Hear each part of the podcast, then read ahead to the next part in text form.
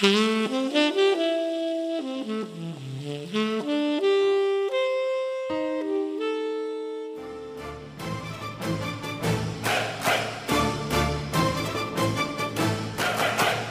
位听众朋友，大家好，欢迎大家来到新一期的《山月十岁》，我是蒋灵山，我是唐，我是东东，我是超。超，我是大力。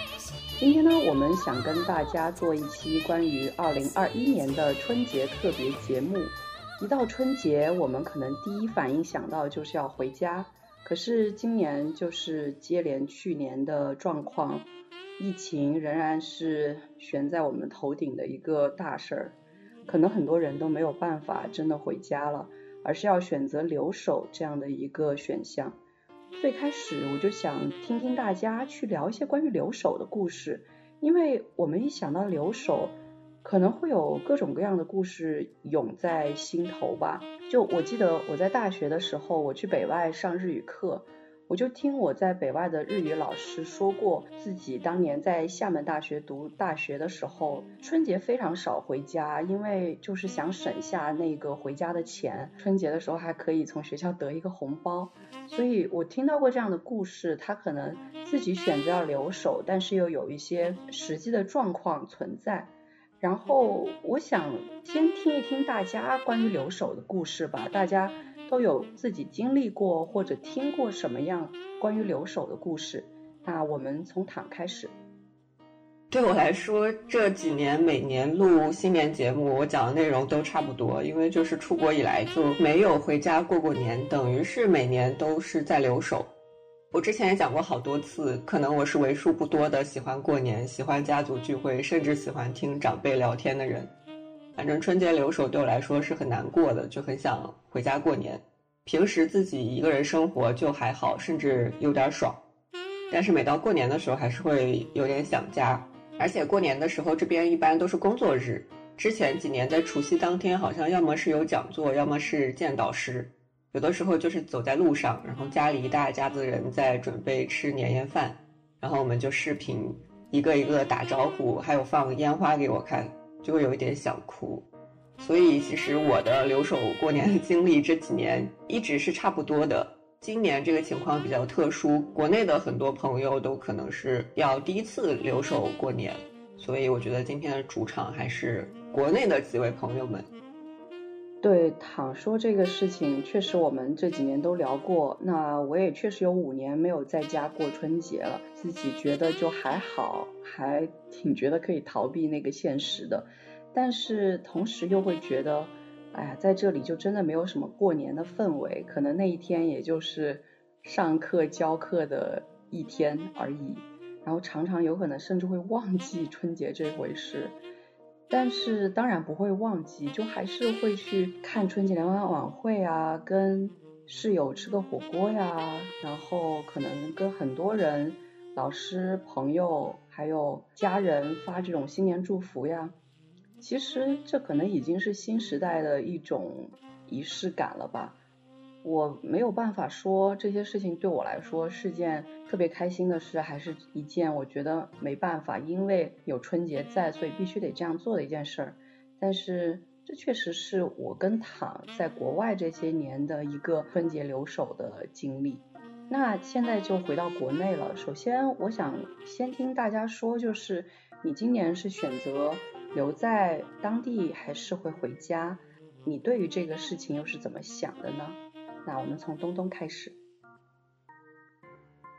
我其实是这一周的周一才最终决定要留在北京过年，也就是所谓的留守。在此之前，我一直都是处于买了火车票，然后在等待政策的最新的情况再来做决定的这样一个状态。在北京这一次的这个疫情再次有一定的这个反弹之后呢，其实我就把这个情况跟我们家里沟通了一下。我当时其实很意外，就是我爸就特别特别的有觉悟。当时我只是觉得说有这个可能性，但我觉得也不会特别高。然后我爸就说一切服从组织安排。当时我就感受到了我爸作为一个老党员的那种思想觉悟，跟我根本就不在一个水平上。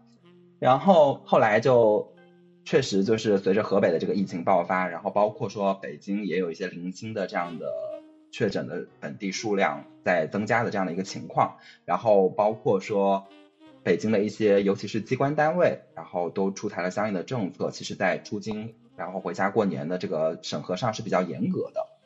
然后我又再一次跟我们家去沟通，那这个时候其实我就意识到我们家有两股力量在角力。就是我爸呢，他就是非常有觉悟，然后他就说家里面的这个防疫政策也非常的严格，然后家里面的这个基层工作人员也非常的辛苦，你回来呢会增加他们很多的工作负担什么什么之类的，他就表达了这样的意思。但是我妈呢就会说说你回来只要做两次核酸呀，然后你定时的向社区报告你的这个情况，然后不要参加聚集性的这种聚会就可以了呀。言外之意就是说啊，最好还是回家。然后我就想啊，那我也不用考虑这件事情了，就等我爸和我妈两个人 battle 完了，然后 battle 出一个结果，我再来做决定。然后周一的时候呢，我们单位就最终出了一个通知，我就发现限制我回家了，就确实已经不再是我爸妈那个就是决力的结果了，就是我们公司就出了一个通知，说作为央企员工，然后要带头就是在京过年这样一个。通知，然后呢，如果要出京过年的话，就要经过就是部门领导和公司总裁的这样的一个审批。那听完这样的一个流程，你就知道其实它是非常复杂，然后非常麻烦，然后通过的概率也很低的。这就让我想到，我之前在我们的这个跨年节目里面有推荐一个电影，这个电影就叫做《站起来别趴下》这样一个电影，里面其实就反映了就是中国这样一种官场的这样的一种状态，就是如果你想让一件事情办不成，你就让他去找。别人审批，那只要这件事情需要人审批，它大概率，他不是说一定办不成，但他一定会大费周章。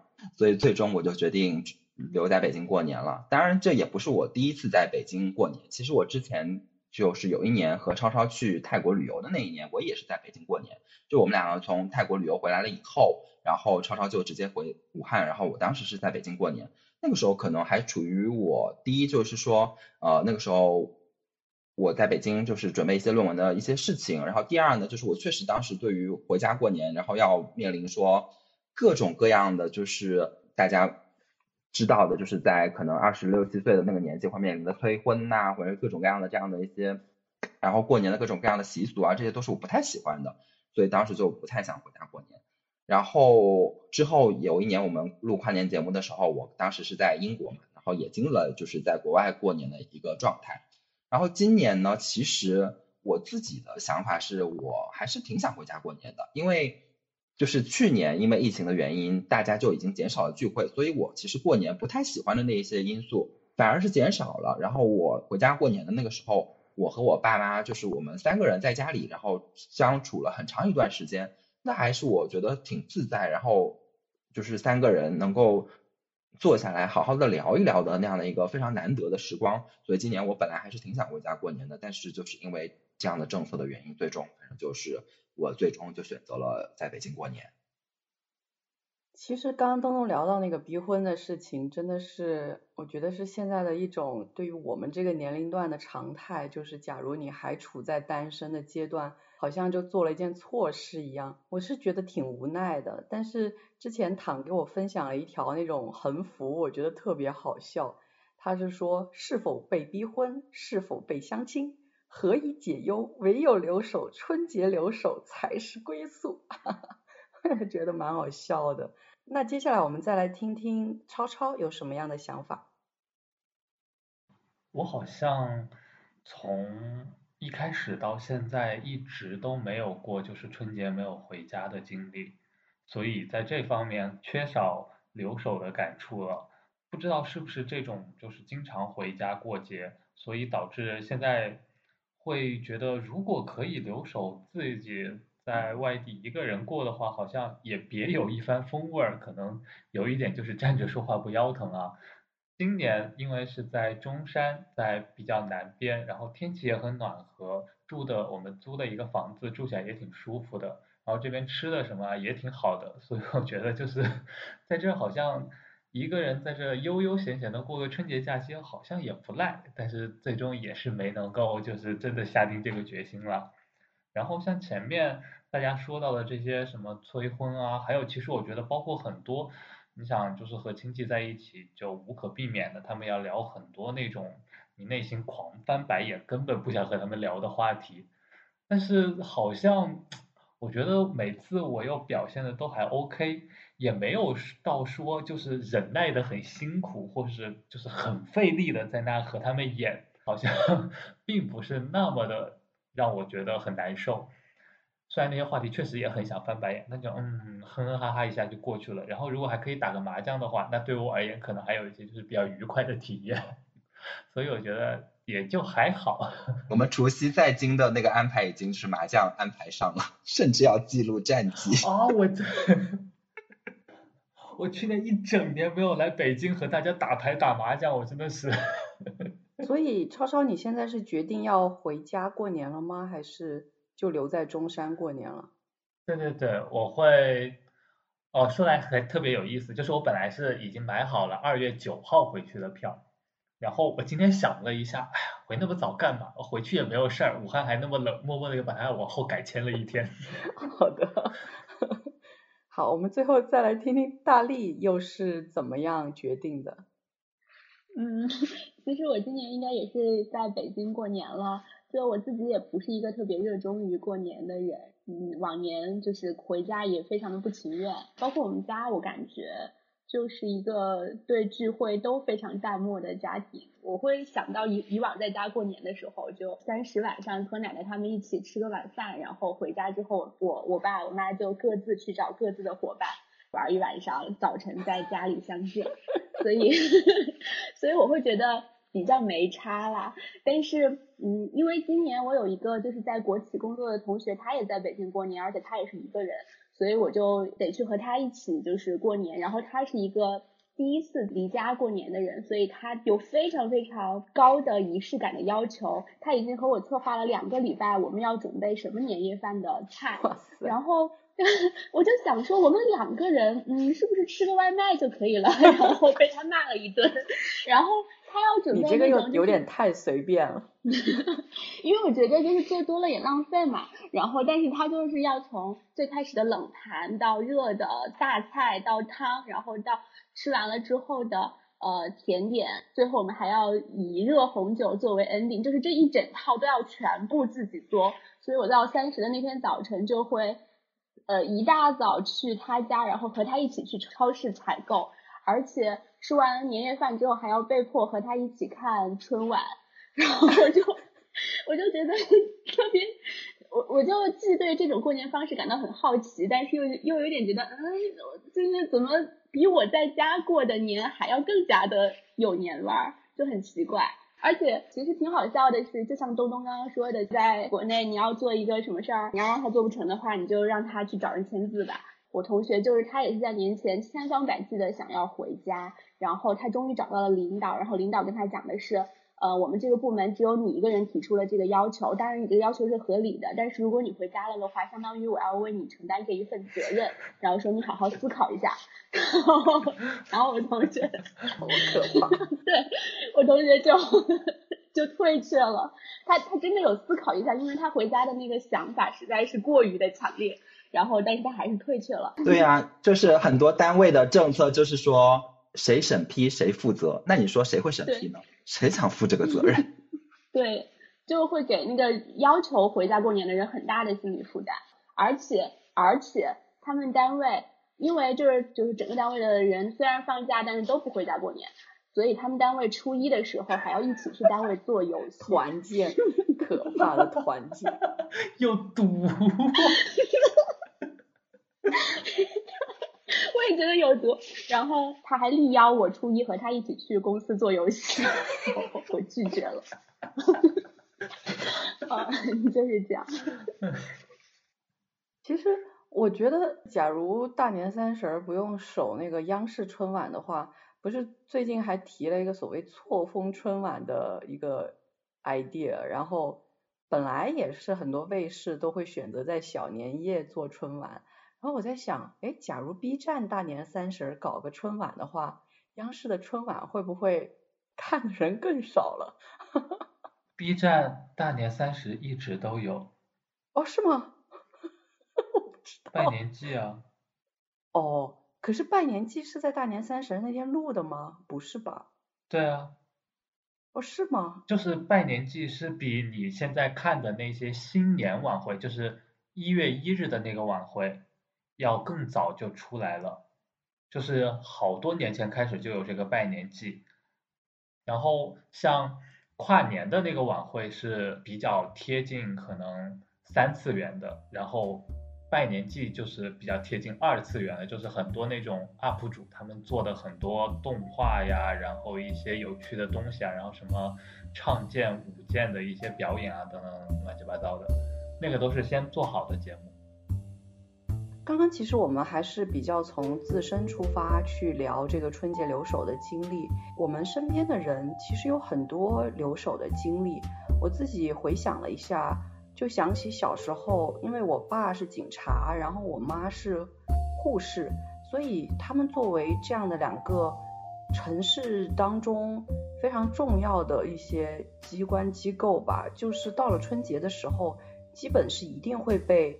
派来值班或者是留守这样的一种讲法的，我常常记得就是大年三十的时候，有时候根本就不能回老家，因为他们必须要留在桂林市随时待命，然后甚至是大年初一可能要出去值班，或者是甚至是出勤这样子，就还蛮常发生的。所以我觉得对于这个所谓城市环境中似乎必须要留守的人这样的一个观念。我还是觉得有挺多共鸣的。那除了我说的警察或者医护人员这样的身份之外，可能还有很多别的身份都必须要留守。比如我们当时可能也算是疫情期间的时候特别突出的一些人，比如说像快递人员，或者是环卫人员，啊，外卖人员。甚至是家政这些人，他们都为了我们这个城市的环境，一直都还在坚守在自己的岗位。所以我想听一听大家关于所谓其他人留守的故事这样的一个话题，有没有什么自己的一些想法？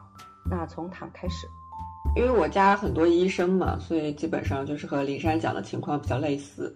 像是我有个叔叔，他是眼科的，不仅仅是留守的问题，反而春节期间他是特别忙的。因为每年都会出现很多这种小朋友放烟花，然后伤到眼睛的事情，就甚至在年三十有的时候都会被叫回去加班，就出现这样的紧急的状况。其他类型的这种留守的人员那就更多了。之前我们可能一直都想讨论，但是也没有讨论过的关于这个城市里面的这些工人群体，这些我觉得每个不同的职业可能留守或者是回家这种东西都是比较复杂的。我们以后可以。在讨论我们其实非常想讨论工人群体，我们会认真的去想，然后希望能够好好的做至少这么一期或者几期这方面的节目。那接下来我们再来听东东的想法。因为就是被迫留守的人群，在我看来，就是可能大部分是说大城市的这些人，然后他们没有办法回到自己的家庭。然后像灵山和唐刚刚说到的，就是像医务人员，然后警察这些工作人员。他们在过年期间是不得不值班，但是像我爸爸也算是基层工作人员之一，在大年期间也是需要值班的。但是对他来说，这个不叫留守，因为他的工作地方就是他的老家，所以不会影响到他跟家人的团聚。只不过说他还需要去工作。所以我想分享的一个故事呢，是我的室友的故事，就是在去年的这个新冠疫情刚刚爆发的时候，在大年初四的那一天，他是福建人，然后他们福建的传统呢，其实是初四过年的。然后他正要准备和家人一起吃年夜饭的时候呢，他收到了他们报社的通知，就是要派往前线去报道的相关疫情的这个情况的记者。然后他立即报名了，所以就是在年夜饭都还没有吃上的这个情况下，就立即坐飞机，然后赶到北京，然后就赶到武汉去对这个疫情进行报道了。所以这件事情对我当时的触动还是挺大的，因为他当时就是报名了以后，他就。找我求助，因为他要到北京转机，然后当时因为整个疫情的情况比较严重，然后他自己也没有口罩，然后也不知道有没有酒店可以接待他，就是临时住一下，所以当时他向我求助，然后我跟他找了很多方式去让他能够就是周转这一晚，然后奔赴前线。然后他妈妈当时心里就是也还是挺怨念的，就会觉得说整个年夜饭已经做好了，都已经要端上桌了，然后就在那一刻。你突然就走了，就是而且当时整个武汉的情况还非常的不明朗，然后是很危险的，然后就是作为家里的这个就是独生子这样的一个情况，肯定还是非常的担心的。所以当时就是这件事情对我的触动还是挺大的，就相当于他虽然不是留守，但是他相当于是逆行。那大力呢，有什么想分享的故事吗？刚刚山和坦说到劳务人员，就让我想到我最近恰好有几次机会可以和劳务人员聊天。然后有一次是和一个来上门取件的京东小哥，然后我就问他说过年回不回，他就说京东过年快递是不打烊的，所以他也没有轮到假期。然后我就问了一句说那你们有没有假期的呃双薪或者补贴呢？然后他就说没有。然后呃他就很自嘲的说劳动法这些东西写着，但也并不能真的落到实处。后来又可能会觉得这句话有一点。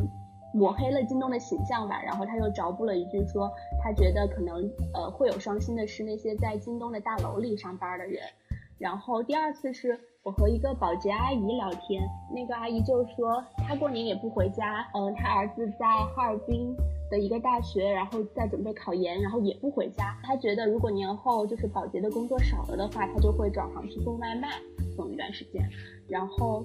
今天我去取外卖的时候，我也就是顺嘴问了一下外卖员，外卖员就说他也不回家，他说反正现在目前政策看起来回家变难了，就干脆继续工作吧。然后他说的很乐观，但是会让我想到刚刚山说到的被迫不能回家。其实你会看到这些人，他们好像都是自愿的，但是这个自愿里面其实，嗯，又有很多可以讨论的地方，就是。嗯，因为他们想回去是可以回去的，然后但是可能因为呃实际的条件或者政策的原因，给他们造成了一些困难。然后呃这个比如说测核酸或者是要隔离的风险，可能对于不同的人来说，评价这个风险和代价的考量标准是不一样的。那可能对于他们来说，比如说要测来回测核酸的费用，或者是有可能要负担隔离费用的这个风险，都会造成非常大的这个回家的阻碍。我觉得确实是非常好的思考，然后就是这个问题，真的希望接下来会有机会好好的再继续聊。那接下来我们再听听超超有什么样的想法。我在这里也补充一个事情，就是关于这个，也不一定是留守了，但是可能也是过年没有办法回家和亲人，就是享受这个过年假期的团聚的时光的。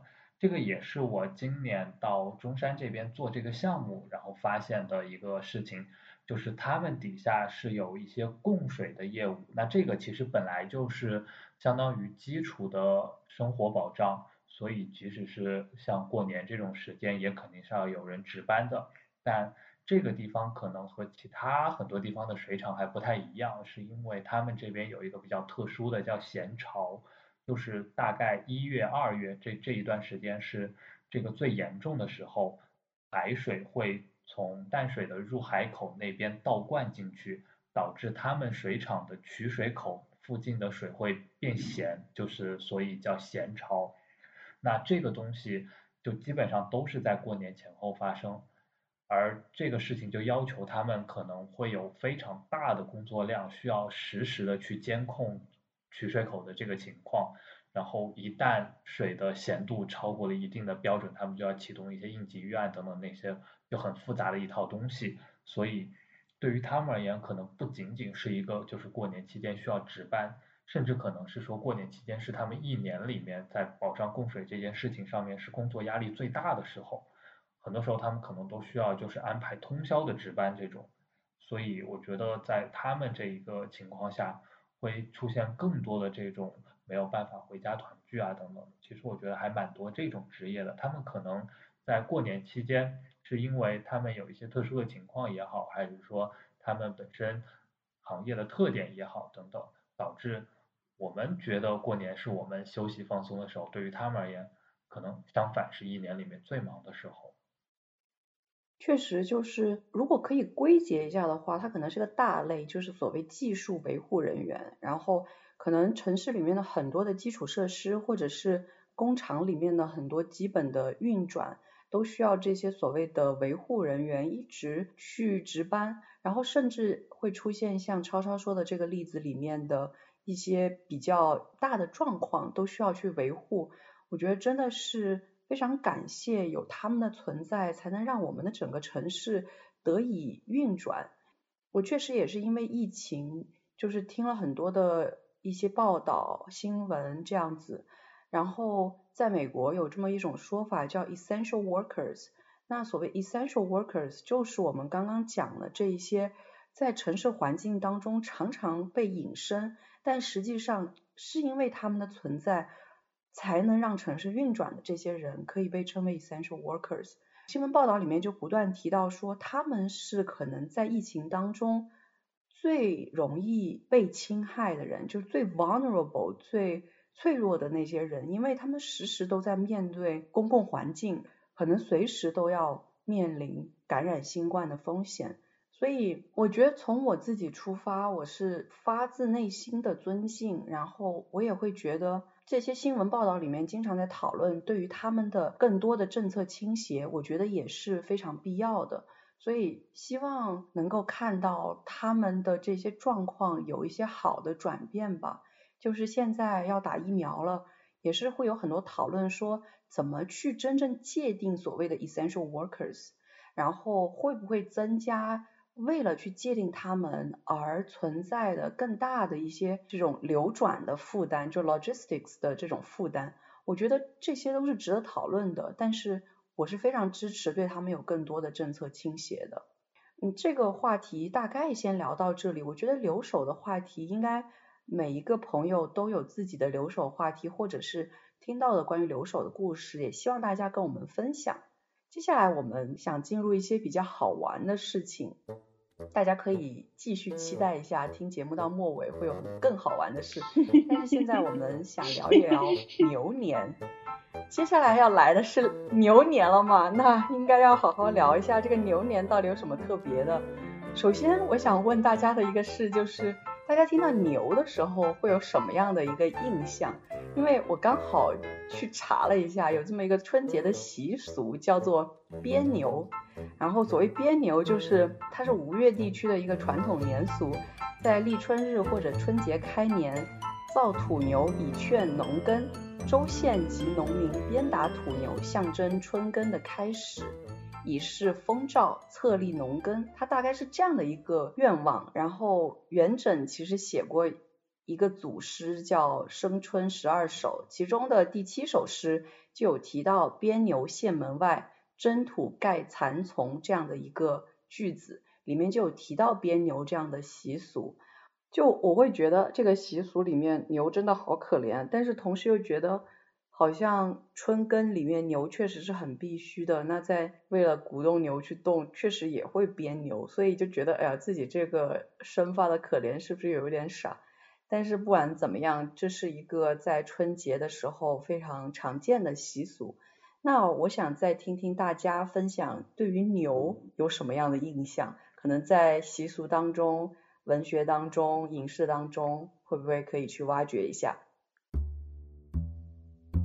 其实说到牛呢，我第一个想到的当然是跟我的工作非常相关的牛市和熊市的这个概念，因为我的工作就是跟牛市非常的 相关，就是我们每一天都在期待牛市的这个发生，而不希望熊市。说到这件事情，其实就有一个趣闻可以分享。我工作的地方就是在金融街附近，然后呢，曾经金融街那边有一个商场，前面立了一个就是那个熊出没的那个熊的那个雕塑。然后那个熊对着的就是我们国家的这个中国证监会，然后协会就给这个商场打了一个电话，说不要把这个熊对着我们。然后这个熊呢就转了一个方向，但是这个方向转了以后呢，就对着中国建设银行和中国民生银行，然后这两个银行也非常的不满意，然后他们又给那个商场打了个电话，让他再把这个熊转一个个儿。后来呢，这个熊就好像被盖上了一块布还是什么之类的，因为它不管对着哪一个方向，因为金融街上就是有各种中国非常重要的金融公司的这个总部在那边，所以你其实对着哪边都不太合适，所以最后让这块这个熊的雕像就被撤掉了。可见就是大家对于牛市是有多么的渴望。然后我还特意去查了一下，就是熊市和牛市这个名称的。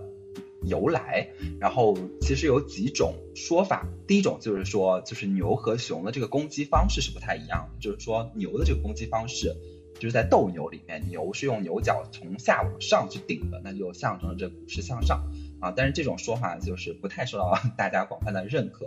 然后另一种说法就是来自于说古代的这种动物的这种斗兽，然后里面这个熊是被束缚住的，然后牛是一个主动去进攻的，就是一个攻势的这样的一种状态。但是这个好像也不是很认可。然后还有一种说法就是说，最早的这个证券交易市场，它那个就是展示牌那个单词和公牛这个单词啊，它们是比较接近的。然后因此呢，就是在最开始的时候。就是你当你要去填写买入这个单的时候，可能这个公示牌不够的时候啊，就会呈现出一种牛市的状态。然后，但是就是至于说我刚刚说的这三种说法有没有就是非常可靠的依据，呃，我也就是没有办法再进一步的求证了。这是我想到牛的时候就第一会想到的事情，所以也特别希望是在牛年，因为牛市嘛，大家就是只要你做了一些小小的投资的人，那都会跟在牛市中获得一些收益了。那也是大家会期望的。然后第二个我会想到的就是跟牛相关的呢，就是我去印度旅行的时候，因为大家可能都知道，在印度牛是比较受到尊敬的。然后大家就会说，你可能因为就是一个牛要就是穿过马路，然后你的交通就会被堵塞之类的这样的情况发生。但我实际去到了印度以后，我发现，哎，好像没有之前说的那么严重，至少在新德里啊这些城市是不太就是有这样的一个情况的。但是我们的行程的最后一站就是瓦拉纳西，就是恒河，去看这个恒河夜祭的那个城市，然后就确实出现了，说我们从机场出来了以后，呃，在高速通行的这个时候，就有牛群在高速上这样穿过，然后我们的车就被迫停了下来。当时对我的这个印象还是挺深的，就我会觉得说，为什么会高速上会出现牛这样一种生物？后来就去查了一下，为什么印度人就是对牛这么尊敬，就是是不是牛在他们这个就是宗教里面有一个特殊的地位？但是后来我发现，其实印度教里面也没有说牛有那么的特殊，但是啊，有很多人解释说，是因为印度人的这个日常生活是非常依赖于牛的，包括说牛奶啊，然后牛的各种呃就是乳制品呐，然后包括说啊牛的一些。就是肉制品这些其他的就是对于他们日常生活是有很大的影响的，所以他们把牛看得特别的重要。但说到这件事情，我又说一个题外话，其实我今天就是有看到我的朋友在群里面分享说，就是因为可能有一些宗教，他们对于猪是有同样的这样一个忌讳的。然后现在在国内，可能比如说你说要吃猪肉，你都不能说是吃猪肉，你要说吃大肉。然后我就觉得有点匪夷所思，当然这是题外话了。所以就反正就是说到牛，我首先想到就是牛市和印度的牛。其实我原本一直以为印度教不应该是视牛为某一种很神圣的象征，所以才会有这样的习俗或者说这样的禁忌。没想到哦，原来还有很实际的某种考量下对于牛的一种尊敬，对。那接下来我们再来听听躺的想法。我之前准备的时候，我想到的是，比如说关于牛的动画片儿，之前看过一个《公牛历险记》，就是讲一个西班牙的一只牛，它要被送去当斗牛，然后它就很不愿意逃出来，想要回家的一个故事。我记得是当时是在飞机上面看的，就是那种搞笑的动画片。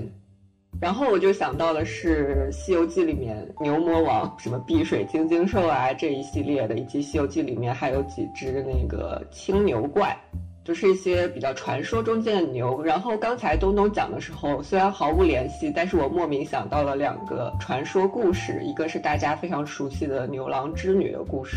大家也知道说，在这个牛郎织女的故事里面，牛其实是发挥了很大的作用。然后我还想到的一个故事，不知道大家有没有听过，就是关于朱元璋小时候放牛的故事。因为朱元璋是安徽人，所以我小时候听了好多和朱元璋有关的这种神神叨叨的故事。我刚才想搜一下，因为我记得小时候还有一个打油诗，但是我找不到那个打油诗了。就反正就是说，怎么能判定朱元璋这样一个穷人家的小孩其实是真命天子的一个故事。但是我还记得关于他放牛。他在给地主家放牛的时候，然后还有很多那种很穷困的小朋友，大家都非常的饿。于是朱元璋就胆子很大，就说我们把这个牛给杀了吃了。吃了之后，小孩就很害怕，说那你怎么回去跟地主交代呢？朱元璋说不用怕，他他把那个牛的尾巴割下来，然后就去跟地主说牛掉到山下摔死了，自己想救那个牛的时候只抓住了尾巴，然后尾巴就断了，所以就只有一个牛尾巴。地主听了之后就觉得，哎呀，没有办法。还有另外一个版本是地主不相信他的这个故事，然后想要去追查他，说天亮之前要找到他杀牛的这个证据。然后朱元璋就对上天祈求说，求天不要亮，然后天就真的没有亮，所以他是上天庇佑的真命天子，助他逃过了这一劫。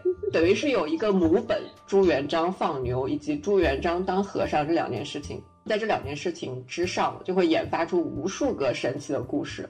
可能我爷爷跟我讲有一个版本，然后我邻居家那个比我大一点的那哥哥他跟我讲一个版本，然后还有谁谁谁又跟我讲一个版本。归根结底，就是朱元璋和牛这件事情是联系在一起。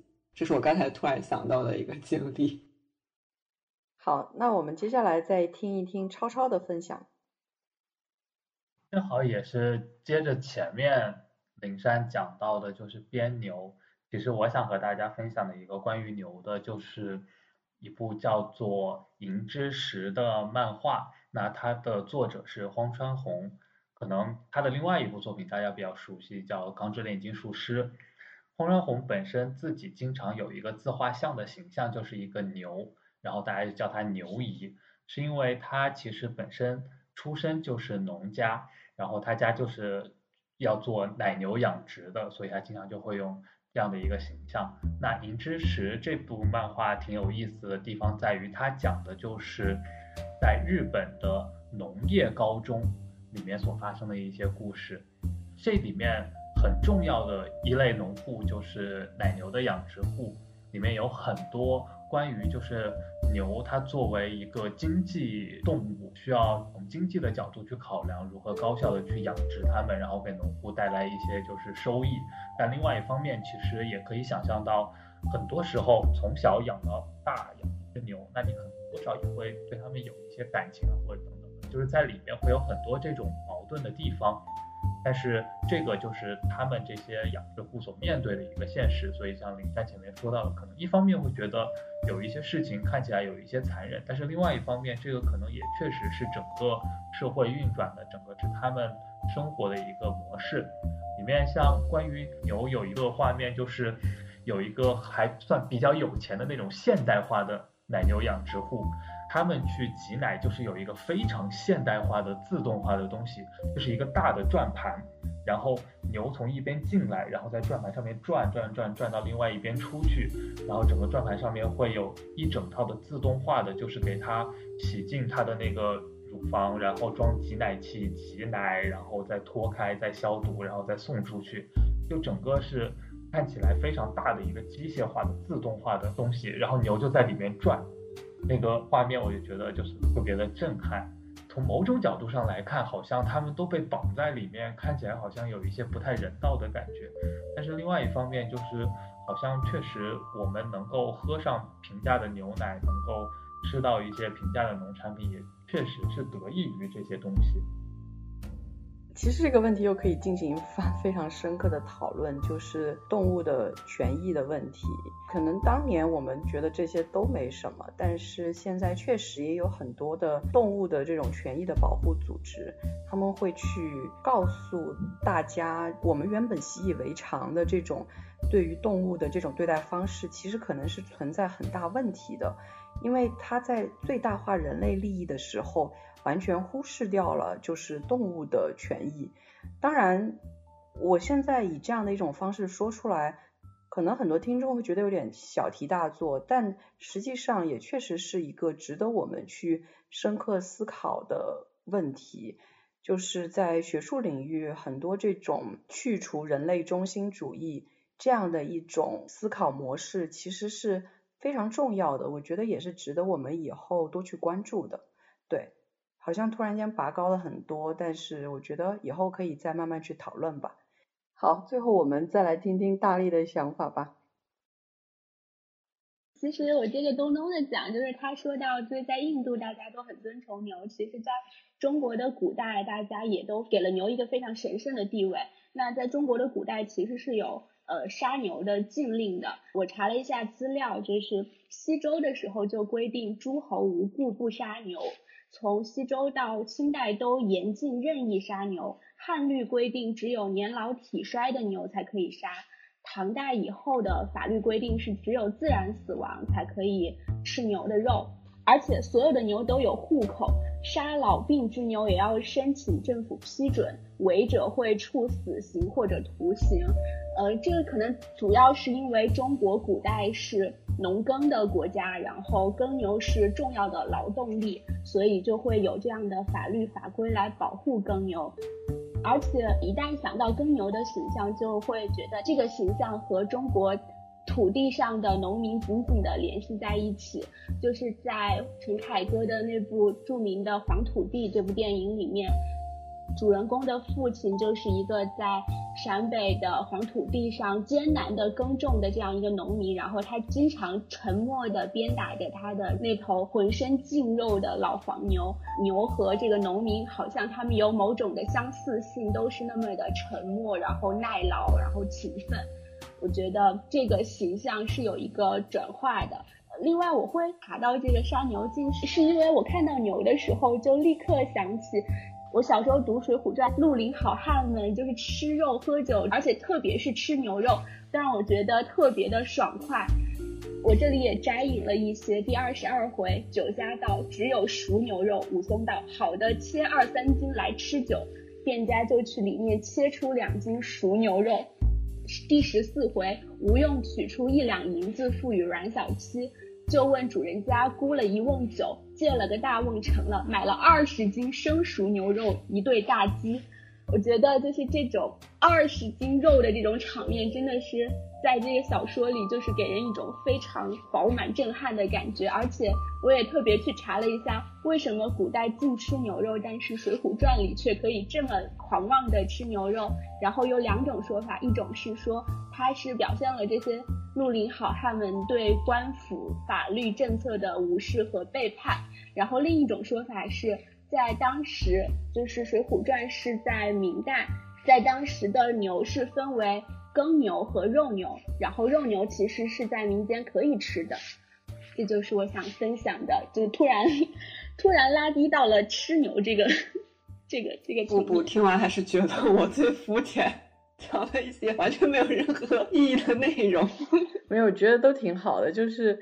牛其实真的在我们身边算是很亲近的一种动物，然后大家多多少少都会有很多关于牛的故事，然后可能牛年出生的人他的性格特征也会在那些什么就是各种告诉你，哎，牛年出生的人是什么样的人，然后下面可能会列这样的一些性格特征，我觉得都挺有趣的。其实人与动物之间的这种联系没有我们想象的那么糟，也没有我们想象的那么好，但是。我觉得时时刻刻都是有非常多复杂的关系在的，我觉得还挺好玩的。那接下来就要进入我们的一个重头戏了。我们讨论的时候，突然在想，哎，其实我们可以搞一个春节晚会，就是山月十岁春节晚会，我觉得挺好玩的。然后大家就决定凑了一些。语言类节目跟唱歌类节目，就是能够用声音传达的这样的节目，来跟大家一起去分享。希望这个春节晚会的传统可以在山月一直持续下去。但是谁知道呢？那接下来我们就要进入二零二一年第一届三月十岁春节晚会。让我来念一段大家熟悉的开场白：尊敬的各位领导、各位来宾、亲爱的朋友们，大家。哇，哎，没有人附和我。这个晚上好的时候，大家不应该一起说吗？当当当当当当当当当当当。你这是哪个年代的开场白？真的每年春晚都是这样的吗？就我不知道啊，我觉得还蛮熟的这段话。开场应该是中国呃哦对，什么中国中央电视台？中国中央电视台。对对对。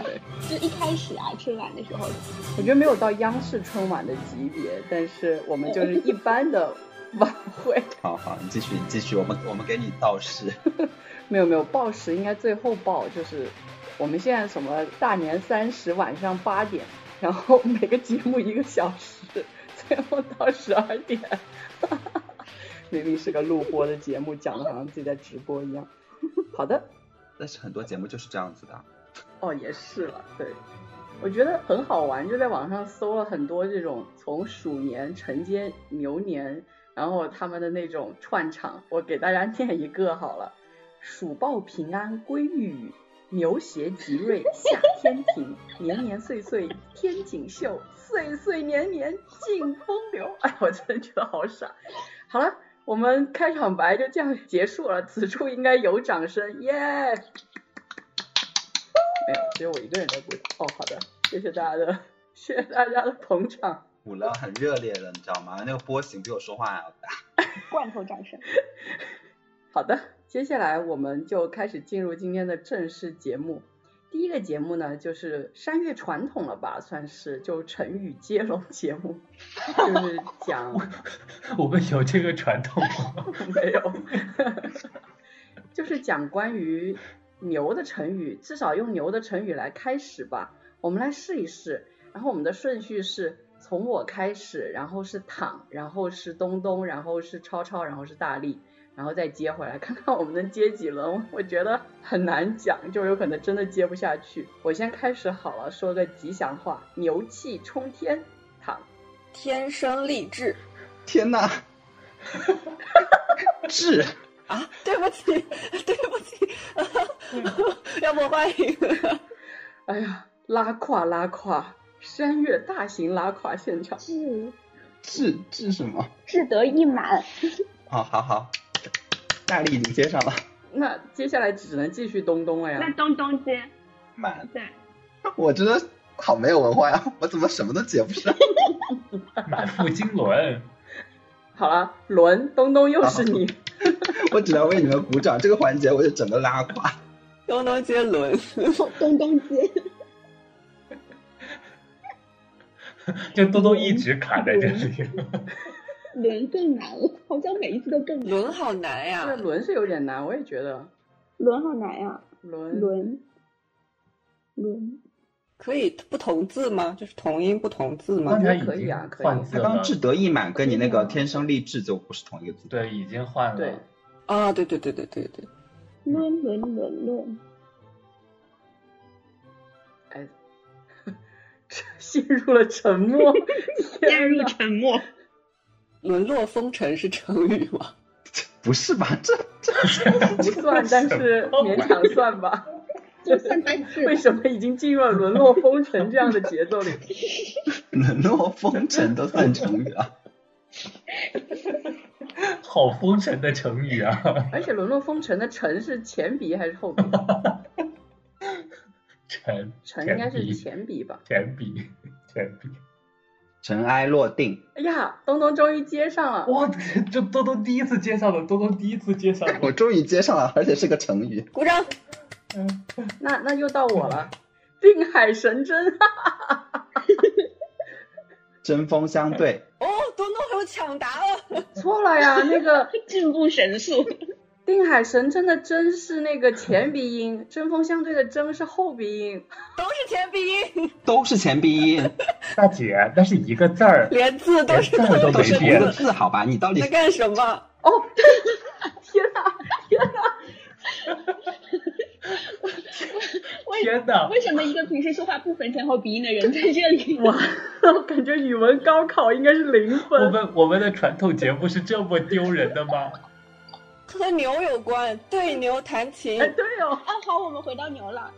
我们是不是可以结束这个环节？对牛弹琴琴好好，那接下来大力。啊？那那那是回到牛了哦，对哦，就回到牛了哎，哦哦，结束了吗？我们的目标是什么哎真的结束了，我们的目标就是回到牛啊牛。要它最后一个字，哦，这有点难，而且你对牛弹琴来结尾，是不是有点太 太不吉利了？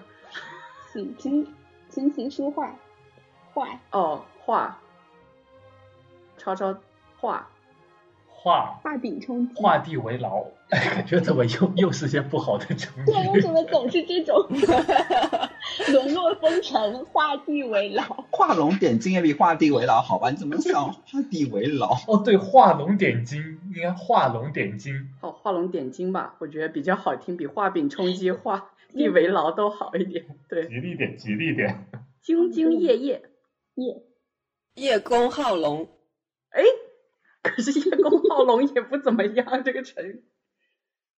哦，龙马精神，好的，非常好。神神采奕奕，神神叨叨，神叨叨。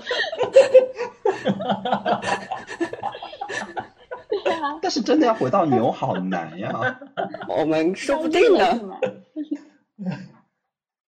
哦，气冲斗牛是不是跟你刚刚神采奕奕的奕就接上了？可是为什么神采奕奕一个是气呢？这个逻辑，什么玩意儿？一个是义，一个是气。这个有一点点跳你。的你的这个结论是怎么来的？已东东经你已经开始说瞎话了吗？义，因为我因为我觉得就是要接回牛好难，我就能想到一个牛结尾的成语，我就觉得哦好难，好不容易。熠熠熠生辉，熠熠生辉，一有用一毛九牛，回到牛了一。毛九牛，这这这这这有点太夸张了。真的是成语吗？不是九牛二毛吗？二毛是什么？九牛二毛是什么玩意儿？九啊，九牛一毛吗？我觉得大家先后疯了。完了，彻底暴露了自己的语文水平之弱。现在现在是灰了吗？对，灰土如金，灰土如不金。是灰金如土吗？如今灰土如金是什么玩意儿？怎么回事啊？什么鬼？灰土如金，灰土如金是穷人的愿望。怎么回事？灰土如金是什么玩意儿？大家都疯了。是穷成啥样了？那那用挥金如土吗？土土崩瓦解，这个世界土崩瓦解了。好，点题了。姐姐姐好美，姐就是这么好看。姐，解铃还须系铃人。挺好的。人，人中龙凤。好，这个好。还是回不到牛，不会有人称人中牛凤。牛凤，牛和凤也差太多了吧？凤，凤舞九天，凤毛麟角，凤舞九天。天天生丽质，我觉得，我觉得脚离牛已经很近了，真的吗？脚离牛真的很近吗？嗯，因为因为因为牛有脚啊。好有道理哦。脚脚脚有什么？好了，我觉得我单方面就是作为主持人还是叫停吧，这个活动可以到这就结束。我们大家忘记我们所有之后的，只能显示我们越来越没文化，是吗？九牛二毛 真的绝了。我们就停留在对牛弹琴好了，我们已经达成了我们的目的。OK，后面的都可以剪掉了。其实牛的成语还是很多的，对啊，比如，就是我们不用接龙，我们可以讲牛的成语。好呀，请说，从躺开始表演，躺，请开始你的表演。汗牛充栋，小试牛刀，庖丁解牛，我大脑突然一片空白。对我也是，更空白了。本来还以为只讲牛的话，可以稍微挽回一下我们这个没有文化的样子。泥牛入海，你看看，人家超超都讲了两个了。哦，还有，初生牛犊不怕虎，俯首甘为孺子牛。风马牛不相及。气壮如牛啊！终于有个吉利的了。是，好了，我觉得这个活动已经基本上进行到这里就可以结束了，可以展现出来我们这个小组里面最有文化的依旧是躺，然后第二名就是超超，最没有文化的大概就是我跟东东了，就这么 愉快的决定了。好的，哎，东东之前都抢答了好吗？成语接龙我也可以抢答呀，只是有时候会说错而已嘛。我想到了一个完美的说明灵山为什么不答的原因：杀鸡焉用牛刀？啊，说的好啊！找回来了，找回来了。好的，因为林珊一直在想她的那个重头节目，所以她没有心思在这个恋战。我没有重头节目，那是一个更加拉胯的节目。那么林珊的重头节目是什么呢？让我们掌声欢迎！直接开始吧。好的，就是昨天东东提议说，就是我跟超超作为苏打绿的粉丝啊，你不是要表演你的节目吗？我们不是在说这个。哎，我想说，大家大家期待的不都是绕口令吗？这样。对呀，只有我一个人理解错了吗？没有，你没有理解错，是只有林珊一个人理解错。绕口令吗？是绕口令吗？啊，好吧，我们进入最拉胯的节目——牛流绕口令。谁先开始呀？当然是你，这是你的专属 节目，这是你的节目。如果前面大家听到的都是一个牛、两个牛，有可能全是牛。接下来大家会听到十个牛、二十个牛。好，我们来一次，可能 马上就会念错。刘奶奶找牛奶奶买榴莲牛奶，牛奶奶给刘奶奶拿榴莲 榴莲牛奶。哎，在第二句，但是还是要继续下去。好了，下一位，谢谢啊，继续啊，坚持到底。你怎么就下一位？不是应该你自己念完吗？对，而且要加速。念完而且要加速，你至少先念完啊。对，好吧，好吧，念完。刘奶奶说：“牛奶奶的榴莲牛奶不如刘奶奶的榴莲牛奶。”刘奶奶说：“刘奶奶的榴莲牛奶会流奶。”刘奶奶听见了，大骂：“牛奶奶，你的榴莲牛奶 才会流奶。”刘奶奶和牛奶奶泼榴莲牛奶，吓坏了刘奶奶。大妈再也不买刘奶奶和牛奶奶的牛 牛奶。这不是说的挺好的吗？对啊。哎，错了两个还不算太糟，好歹昨天晚上练了一遍。你这再来一遍就完美通过了。要不要再来一遍呢？我不用了。好。好，接下来到你的表演时间了，请念什么绕口令？也是这个吗？对啊，所以我们每个人都要念一遍吗？对啊，这是撑时长，是不是有点过分了？我们也不需要每个人都念一遍吗？这个节目不是你表演一遍就好了吗？对啊，这是你的专属节目。没有啊。好，我们进入下一趴。下一趴。就显得我们好像我们五个人的 那个什么普通话水平都跟我一样，这样不太好吧？其实我们还是很专业的，我们可是广播台出身的，好吗？没有，就是杀鸡焉用牛刀，就是你念成这样其实是故意的，就是你觉得哎这太简单了，不值得花费心力。杀鸡焉用 榴莲牛奶？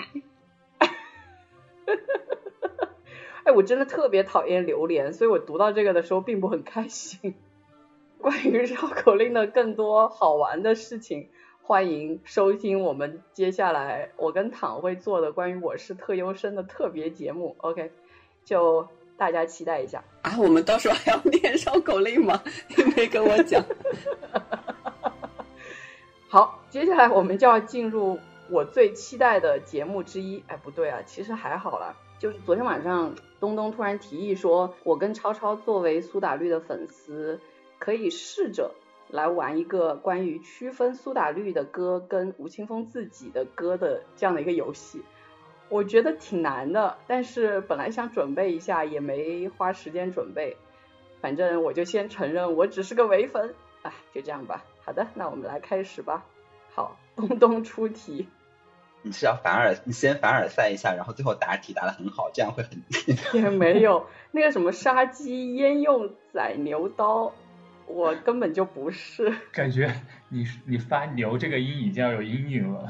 好，就是是因为我昨天有看到一个，就是那个 UP 主在做那个关于苏打绿的那个猜歌节目，然后我就知道我们节目刚好有两个苏打绿的狂热粉丝，虽然我也还挺喜欢苏打绿的，但是就是肯定不像他们两个这么狂热。然后我就觉得，反正我们过年特别节目就是欢庆一点，然后做做游戏这样子，所以我就说你们可以尝试一下做这个游戏。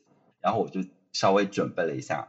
啊，这个游戏呢就会分为三部分，就是第一部分呢是听前奏猜歌曲，然后第二部分呢是我会哼一下，然后因为我有些歌我也不太会唱，就是你们就凭借我随便哼的，然后猜一下。然后第三部分呢是我会念一下歌词，然后来猜一下这个歌是什么。当然就是大力和躺也可以参与，就是这个猜的环节。如果你们猜出来，超超和 灵山还没有猜出来。天 呐，怎么这么正式？有一种王牌对王牌那种。今天就是粉丝大型打脸。我觉得我应该不太可能猜得到，总共也没有听过几首。不，我觉得大家可以抢答，因为第一题我选了一个非常简单的。小情歌，我就知道有人这样抢答。抢答，盲盲猜，盲猜可以。答错了，答错了要扣分的。糖已经负一了，好的，十岁，不是，负两分了，不要这样子，先听我播，好不好？负二了，负二了，耶！我要开始播了。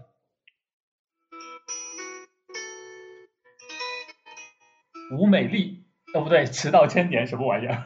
你超超零分哦，你是答错一次。所以这个题目，这个游戏的关键就在于不我要不知道为什么。脱口而出把刚才那个盲猜的又讲了一遍。答案是迟到千年啊，但是为什么你会猜吴北吴美丽呢？就是不是，我刚才嘴嘴结巴了一下，我前面不是前面不是盲猜说的吴美丽嘛，然后刚才本来准备说迟到千年，结果又说了一遍吴美丽，然后才说的迟到千年嘛，你们自己负责记一下自己的分哦，我就不记了。糖是负两分，超超是零零分。分零分，答对一分，答错一分，刚好一首歌里面零分。我就给大家垫底，放心的猜吧。游戏还没开始就已经是负分了。好，接下来放第二首了。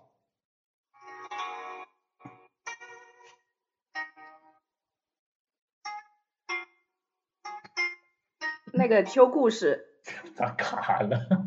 十岁，好，那个超超答对了，超超哎获得一，分。我说的 怎么会答《秋故事》呢？《秋故事》是一首歌吗？是专辑的名字吧？故事是一首歌，秋故事不是。违反负一了。而且这这这个理论上来讲，是不是我们的主题曲？对啊，所以我刚才还猜了，虽然刚才猜错，对呀、是十岁啊。耶、山也负一分了是吗？对，占负一分。好吧，我只要不讲话，我觉得我的名次应该会上升的。没想到我什么都没做就已经第三名了呢。你不是第二名吗？对啊，哦哦，对，我有一分是不是就够了？感觉好像一就是正分就已经是你们无法企及的高度了。好，第三首了，第三首了，你们可以仔细想一下，就是不要抢。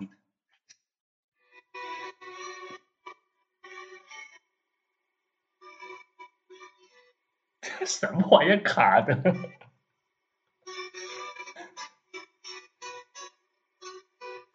你卡的一个音儿一个音儿的来，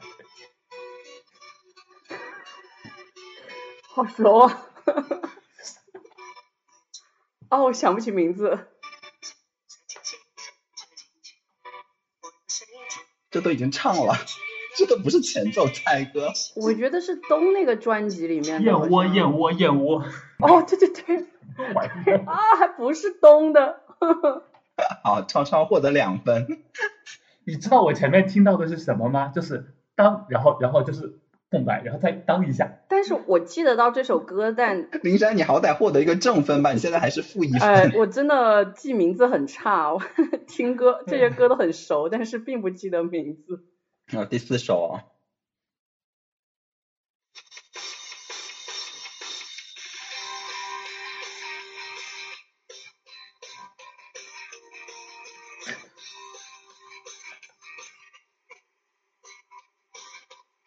这肯定是下的，但是狂热吗？不两分了。耶、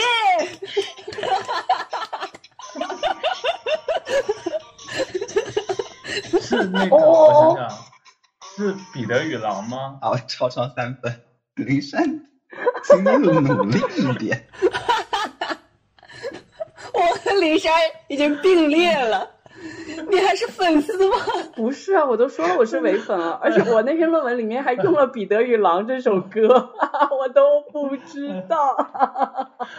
哎，第四呃第五首，第五首是一首吴青峰写的歌，并不是苏打绿本身唱的歌。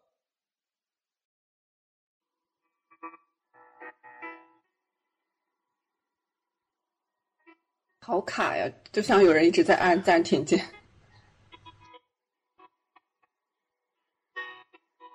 天呐，这个前奏我真的听都听不清楚。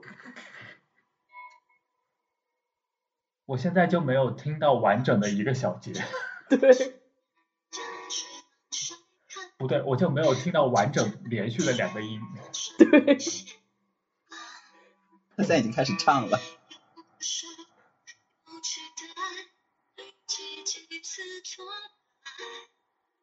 但你们听我说话是完整的，是吗？是的，你说话很连续，但是你播的这个歌曲就是……好，那那这个就直接换成哼唱猜歌好了，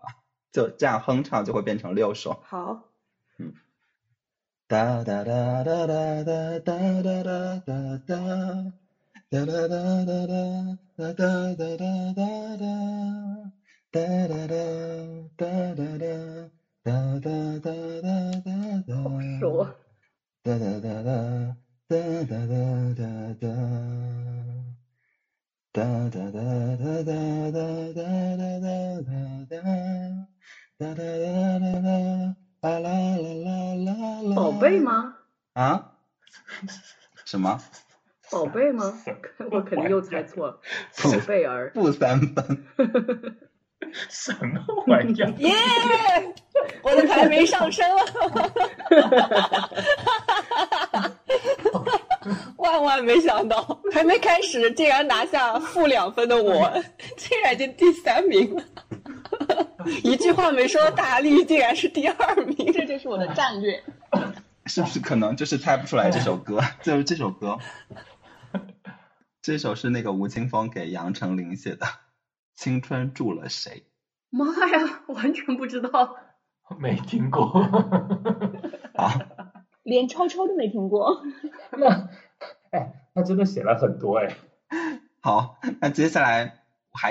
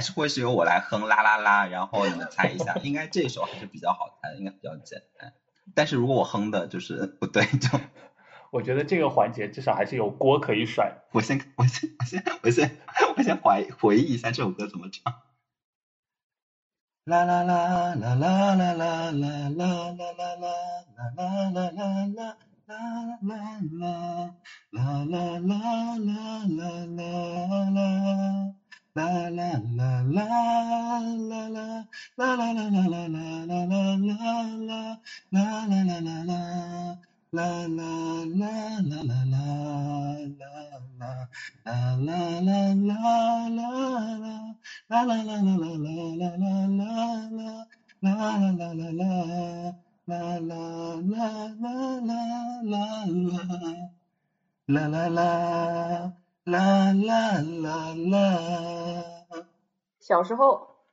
这个你都能猜错，我真的是给你跪下了。人家整个副歌给你哼完了。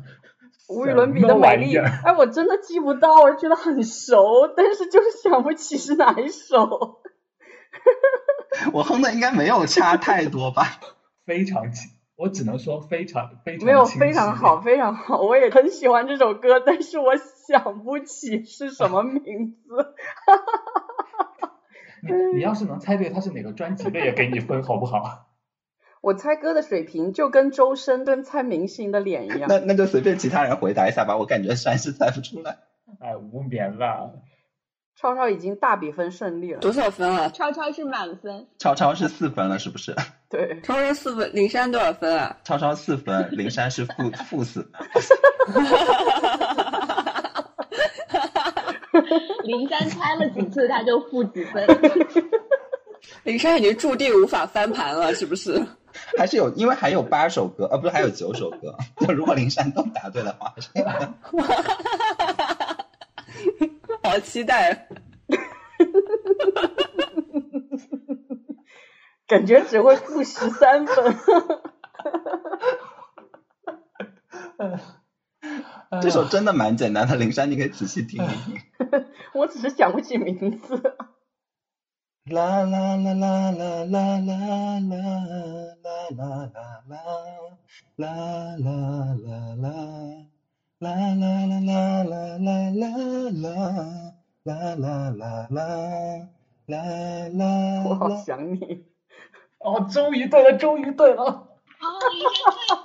终于对了，哎呦我的天呐。我其实特别的不喜欢这首歌是《小时代》的主题曲，所以我其实不是特别喜欢这首歌，虽然我觉得写的很好，哎，觉得好耻辱，居然猜对了这首歌。但是你你不会觉得就是这首歌写的就就和你有一些相似的地方吗？是吗？会吗？我比较喜欢无眠，我我觉得我刚刚没有猜对，我真的很后悔。你还你还好意思说你喜欢无眠？你竟然讲得出口！因为我刚刚一度怀疑，我说我是不是哼错了，就是就是因为我哼完了一整首都没有人猜。因为我想说这个副歌出来是不是林珊有点机会？没有想到。好，下面这一首。这首我有点不太会唱，那我就 就这样增加一些难度，可能超超猜对的可能性就会低一点。啦啦啦，啦啦啦啦啦啦啦啦啦啦啦啦啦啦啦啦啦啦。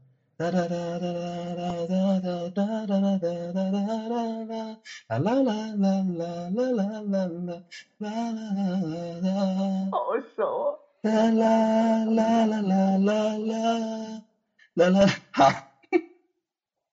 哎，好熟，我连歌词都还有印象，但是我真的记不起名字。所以灵山还是没有猜出来。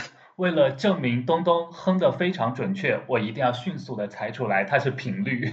好，那超超现在是几分了？超超现在是应该是五分吧？我负三喽耶！超超是五分，灵山是负三分，是吧？对，耶！好，灵山你你至少不要就是唯一垫底。我和灵山陷入了倒数第一的焦灼争夺之中，以坐实为粉，争夺战。这首我不知道，就是是不是一首专辑里的歌，但应该是他们的。啦啦啦，啦啦啦啦啦啦啦啦，啦啦啦啦啦啦啦啦，啦啦啦啦啦。小时候。好，你终于是负两分了。唉，本来无眠跟小时候是我特别喜欢的，啊，我好后悔我没有猜对无眠，我错了。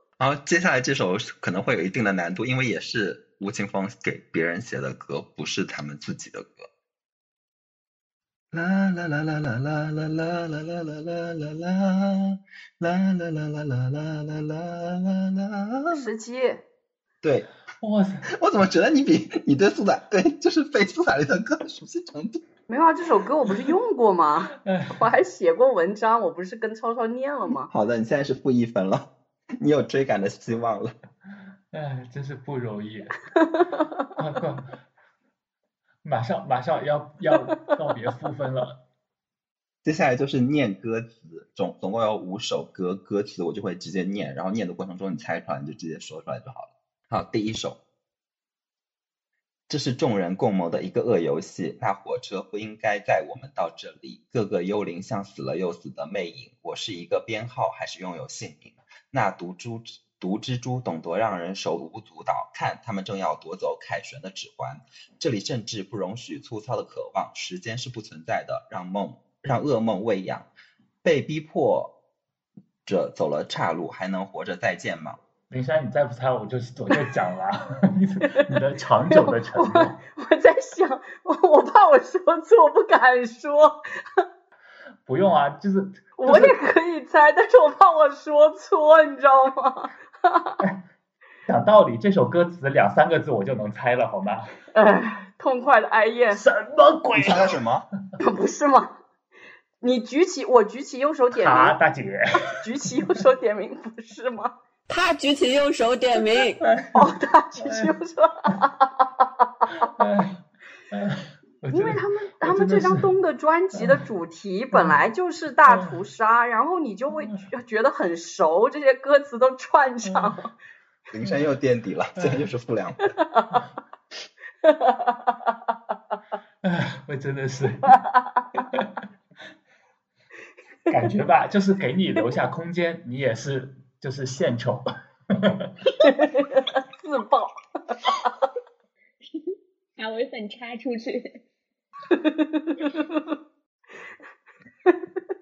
第二首，唉，这些日子以来，突然间变成一片空白。这段日子是否沉睡中忽然？是我的海，哎，我还真不知道 你是没有听过这首歌吗？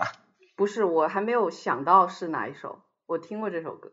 这个游戏就是超超单方面吊打灵山，然后我在里面插科打诨，然后大力在浑水摸鱼。我在躺，我我躺着就已经是第二名了。因为因为灵山昨天还在群里说说我要去准备一下，然后你不要告诉超超，我觉得超超没有必要准备。哎呀，场面话，你不觉得这一这一趴效果拉满吗？满了满了满了，好的 好的，好 第三首，你努力一下，这首比较容易，我觉得你应该可以答出来。我不能。我们都曾有过风雨过后的沉重，形同陌路的口，但却但心却还流通。当我们一起走过这些伤痛的时候，我们一起走过，对啊，天呐，我都把歌名念出来了。耶林珊，你为什么？谜底都在谜面上。我就想说，就是如果你念到那句他不说，那是不是也有点过分了？唉，哦，那第四首，林珊已经放弃挣扎了，是吗？争取得第三吧。争取得第三是吗？好，那这个你要抢答哦，因为这首也很容易。好，让我们迅速的结束了。那估计还是跟躺并列最后了。躺加油哦！仔细听哦。寂寞的太空人，当你回到陆地，回到平凡而不凡的生活里，某一个太空或许太空人，太可惜了，太可惜了！刚才要是躺先答对，这个效果就拉满。现在零三是负一分是吗？你 能变成零分吗？就靠这一手了。耶我胜在了网络。你为什么要和我比啊？你不觉得很丢人吗？我总共他们的歌听过不超过五首，你竟然要和我比？不觉得呀？就是争取不到那个第一就去争。最后一首，最后一首也比较，但是没有刚刚那两首那么简单，不会就是谜底就在谜面上。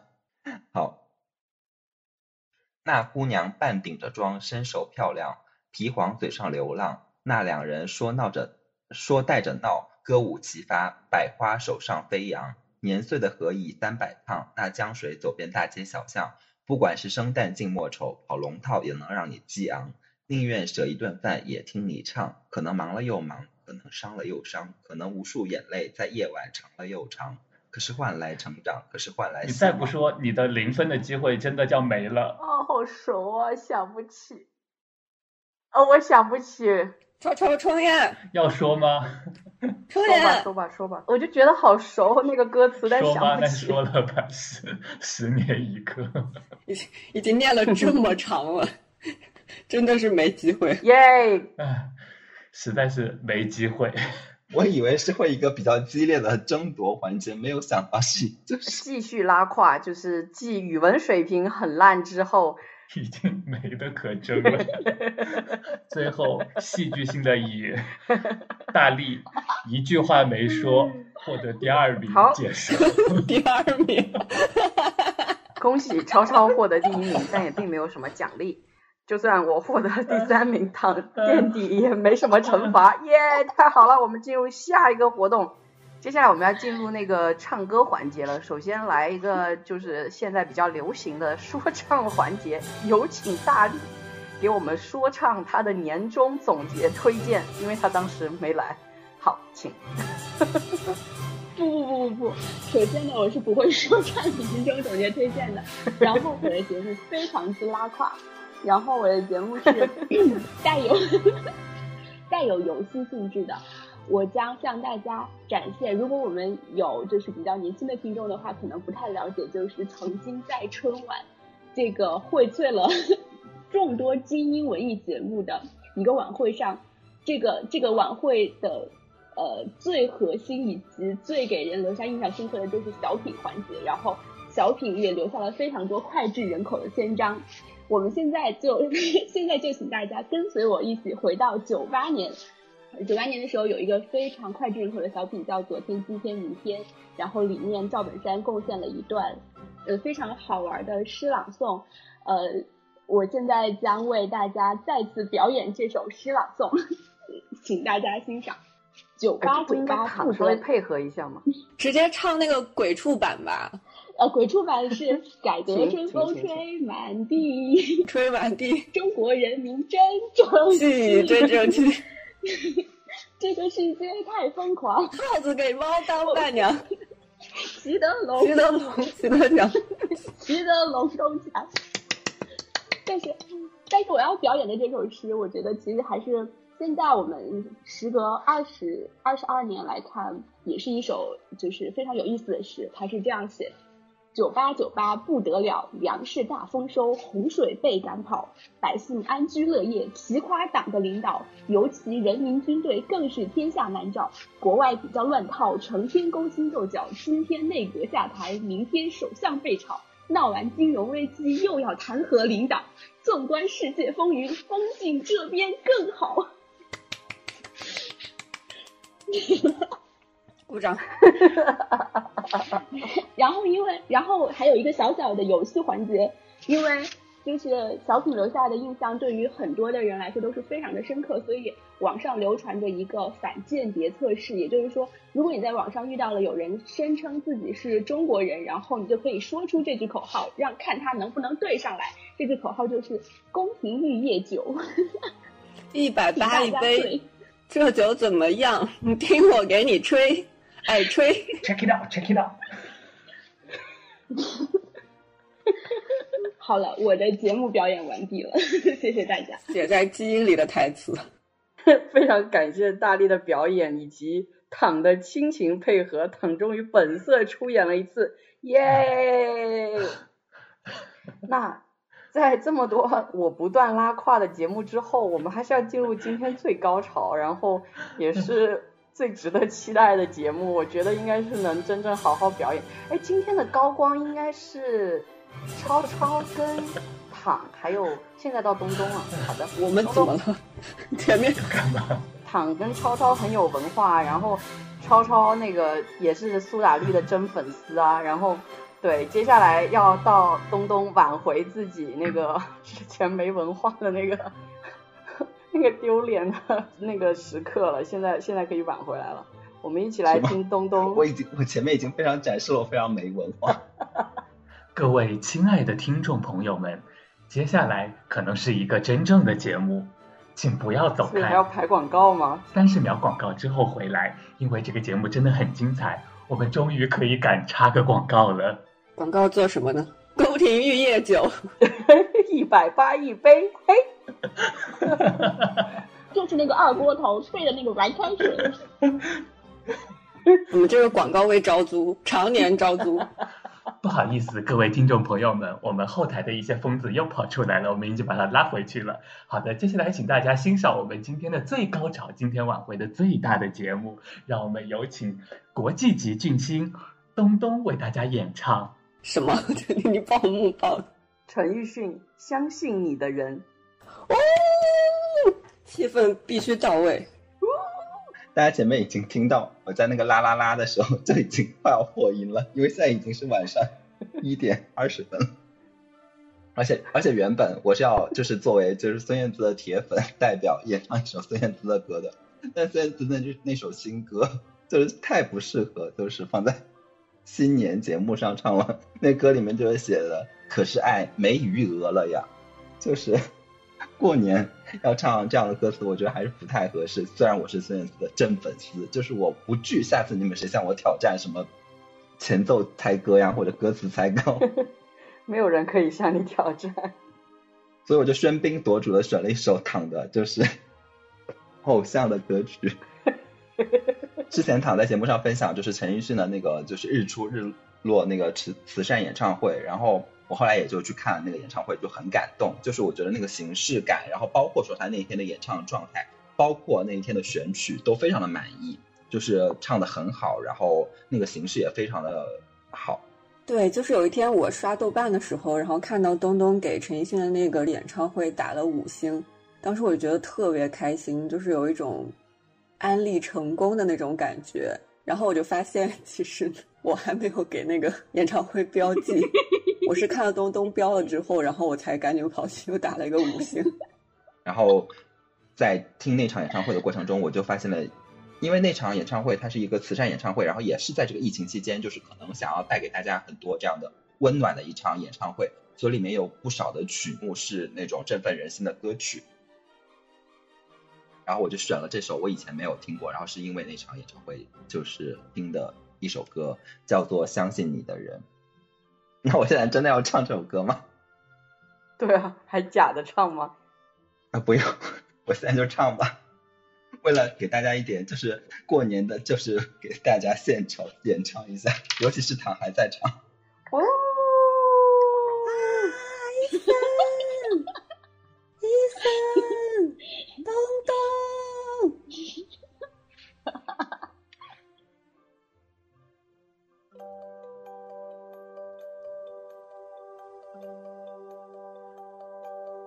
我的脑海里有许多美景，不知道怎么形容给你听。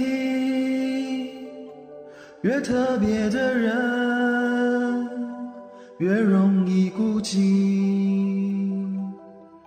不凡很容易拍平凡恐惧。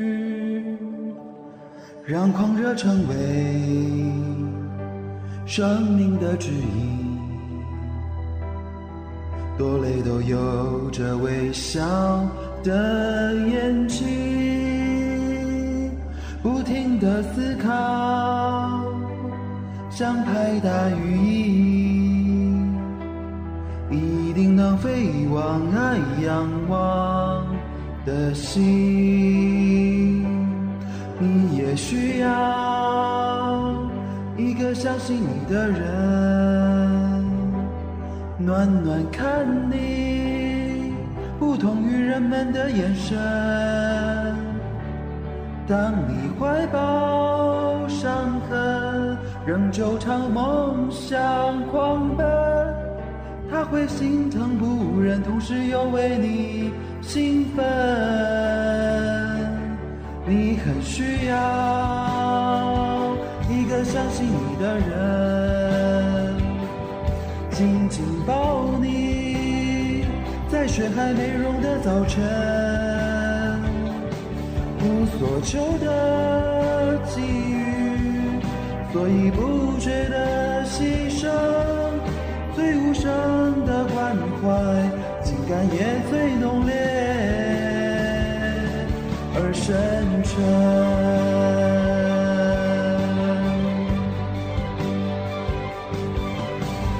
永远不要被成见绑住，永远相信勇敢是魔术，永远坚持亲身去体悟，永远永远别认输，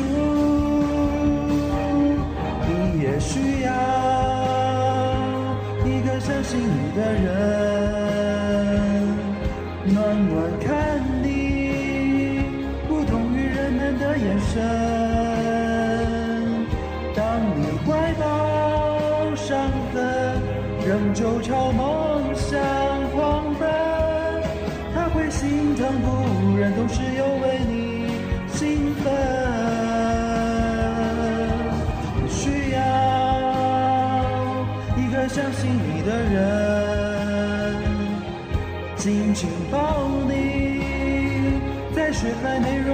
早晨，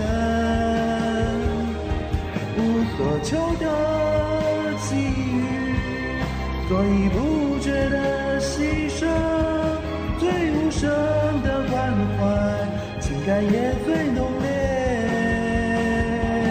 而深沉。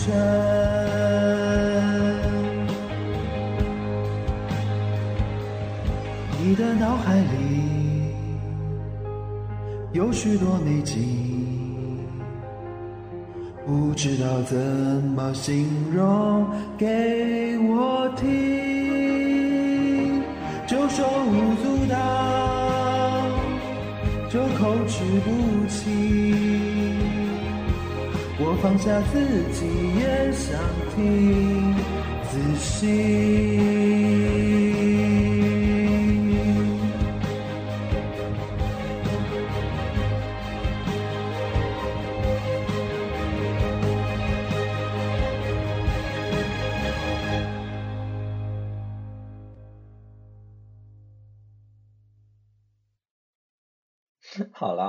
正就是表演了一个节目，就是大家都表演了节目，希望我们的节目能给大家带来一些开心。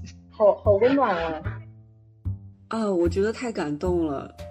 当时陈奕迅在《日出场》唱的这首歌，他是《日出场》最后一首，所以在那个时候太阳就已经升起来了，然后和这个歌词在一起，就整个人会有一种充满了力量的感觉。我就觉得东东这首歌选的特别好，就是特别适合在我们的新年节目来唱。东东唱完之后，我也感觉说，我更喜欢这首歌了。它里面歌词就也说，你也需要一个相信你的人，暖暖看你不同于人们的眼神。当你怀抱伤痕，仍旧朝梦想狂奔，他会心疼不忍，同时又为你兴奋。你很需要一个相信你的人，紧紧抱你，在雪还没融的早晨，无所求的给予，所以不觉得牺牲，最无声的关怀，情感也最浓烈而深沉。永远不要被成见绑住，永远相信勇敢是魔术，永远坚持亲身去体悟，永远永远别认输。真的，让我们再次为东东鼓掌。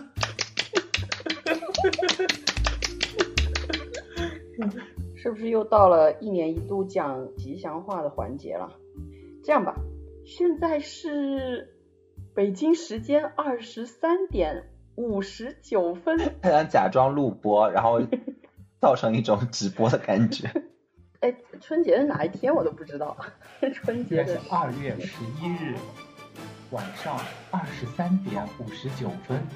还有十秒钟就要迎接农历新年了。你刚刚说那段话，我觉得已经超过十秒了。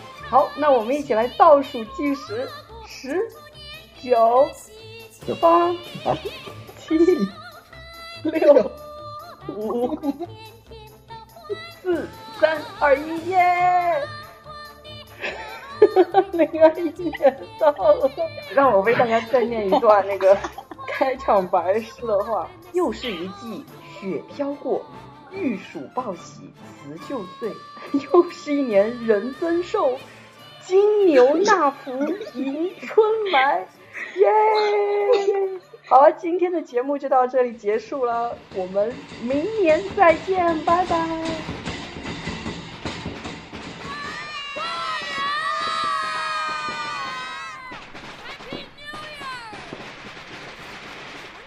最后这一段是今天为大家额外献上的表演，就是羞耻 play。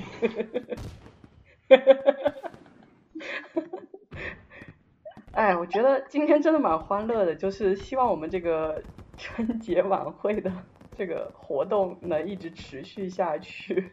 虽然不知道明年还能拿出什么样的节目跟大家一起玩，但是我觉得还蛮蛮开心的，就是。确实也希望二零二一年大家都能活得比二零二零年的时候稍稍好一点点，大概就是我们所有人的愿望了吧。那今天的节目就到这里喽，我是蒋灵山，我是唐，我是东东，我是超超，我是大力，我们明年见，拜拜。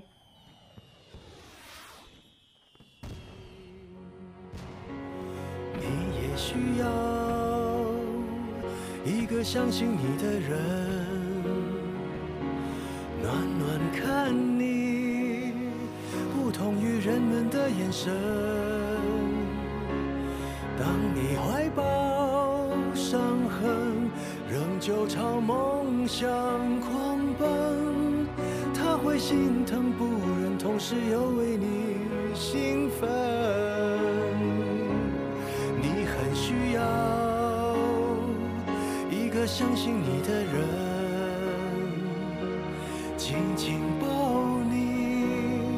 在雪还没融的早晨，无所求的给予，所以不觉得牺牲，最无声的关怀，情感也最浓烈而深沉。永远不要被长剑绑住，永相信勇敢是魔术，永远坚持今生去体悟，永远永远。